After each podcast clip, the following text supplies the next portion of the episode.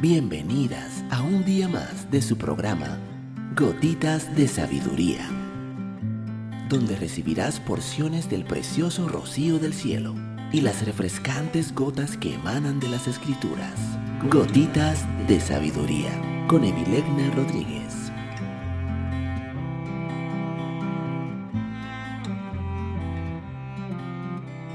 Saludos, mi nombre es Evilegna Rodríguez Bienvenida un día más a tu programa Gotitas de Sabiduría.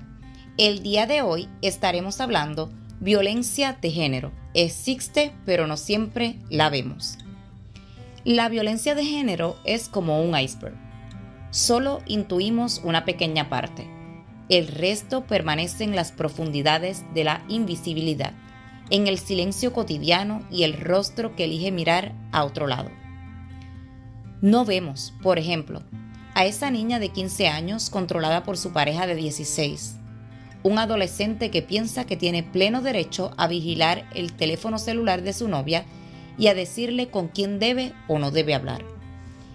Tampoco sabemos nada de esa trabajadora preparada y competente a la que su jefe humilla y le niega poder ascender en la empresa.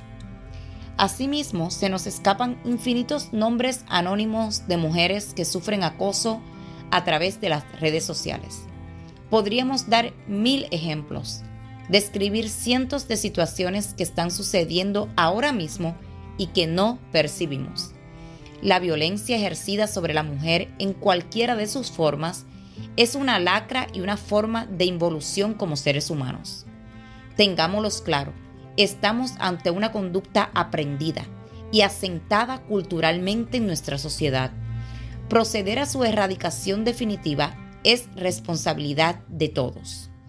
En este camino no valen las pancartas ni las buenas palabras. Necesitamos actos, cambios en las políticas, mejores formas de educar y reformular mentalidades. Vivimos en una sociedad que tristemente y por término medio aún no sabe qué es la violencia de género. Los nativos digitales, por ejemplo, la población más joven y esa generación del futuro son el sector donde más se evidencia en los últimos años el peso de este tipo de realidad. Una parte de las adolescentes consideran normal que sus parejas las controlen. Los modelos erróneos sobre el amor romántico y el acceso temprano a la pornografía están teniendo un serio impacto entre los jóvenes. Todo esto provoca que desarrollen un concepto claramente distorsionado sobre los roles de género en las relaciones sexuales. De ahí que el índice de agresiones entre los adolescentes se esté incrementando de manera dramática. Por otro lado, los datos que nos ofrece la Organización Mundial de la Salud sobre la violencia de género a nivel mundial también son poco alentadores.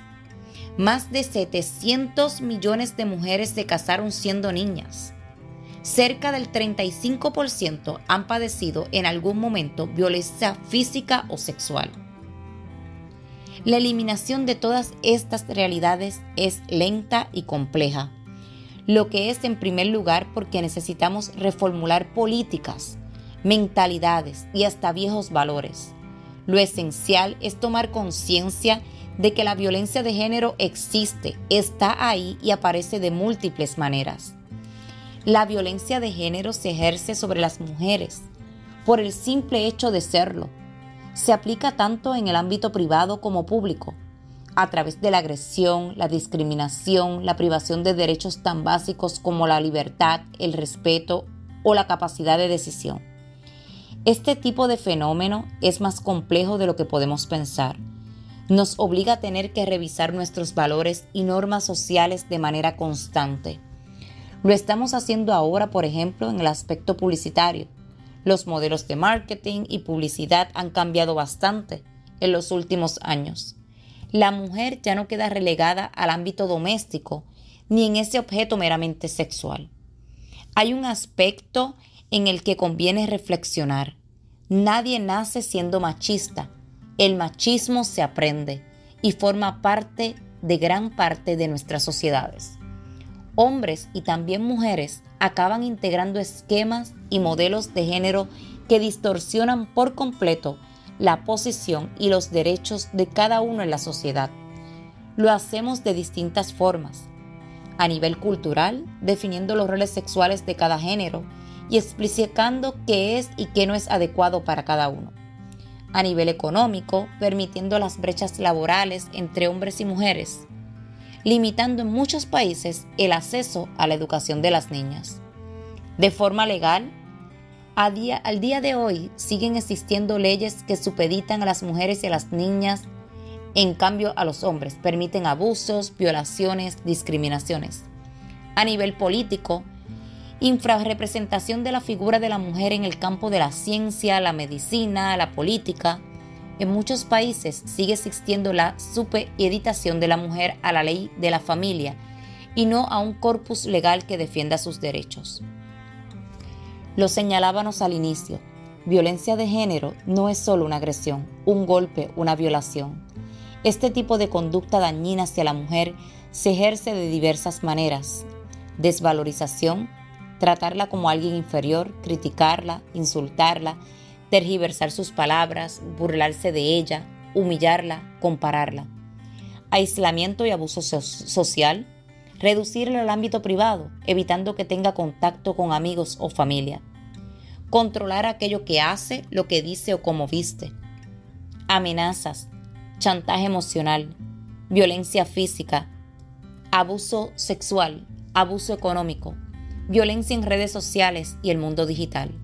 Las redes sociales y la tecnología ha creado nuevas formas de violencia y control en las que las mujeres suelen ser las víctimas en muchos casos. Para concluir, es evidente que nos queda mucho camino por recorrer, pero en este viaje arduo y complicado, en muchos casos, necesitamos de la participación de cada individuo, de cada agente social.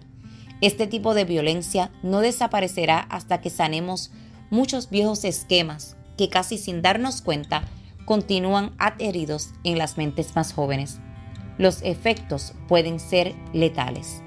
Si esta gotita de sabiduría ha bendecido tu vida el día de hoy, te pido que la compartas con otra mujer y te espero el día de mañana en nuestra próxima gotita de sabiduría.